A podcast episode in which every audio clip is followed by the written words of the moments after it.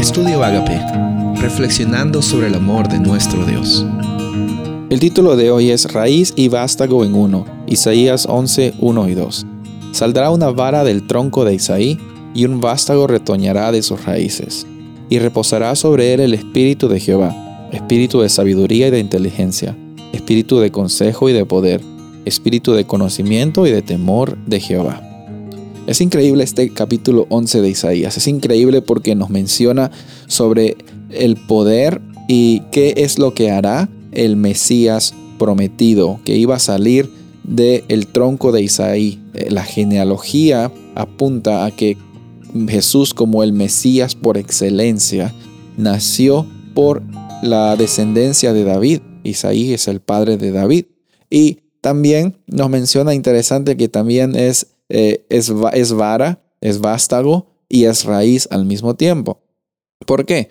Porque Cristo Jesús no es solamente eh, un ser humano que vino a este planeta o vivió en este planeta, sino también tenemos que reconocer que antes de David y antes de Isaí, Jesús ya existía también.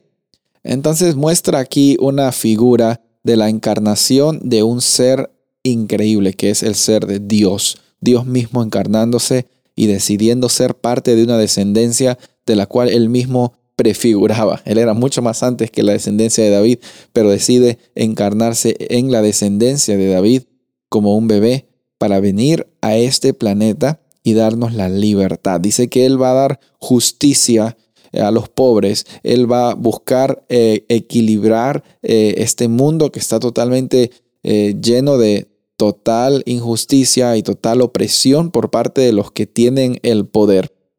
Y también vemos de que revierte los ataques de el pecado que, que hacía de que existía el egoísmo, la vanidad y el orgullo. Es increíble ver lo que Jesús hace cuando establece el reino de Dios aquí en la tierra y nos vuelve a conectar otra vez, nos vuelve a conectar con nuestro Padre Celestial y con la oportunidad de vivir una vida eterna. Cuando nos ponemos a pensar en eso y te pones a leer también este capítulo 11, te das cuenta de que Dios es un Dios grande que toma la iniciativa en todo momento para alcanzar a su pueblo. Y tú eres parte de ese pueblo. Yo soy parte de ese pueblo. Somos parte de este pueblo porque Dios, como dice Juan 3:16, amó al mundo para que no nos perdamos en la oscuridad, para que no estemos simplemente siendo parte de la consecuencia del pecado, sino para que tengamos vida eterna. Y hoy te invito a que creas en ese Mesías, creas en ese libertador, porque Él es capaz, Él es poderoso y Él es nuestra única esperanza. ¿Estás dispuesto a aceptarle hoy? Soy el pastor Rubén Casabona y deseo que tengas un día bendecido.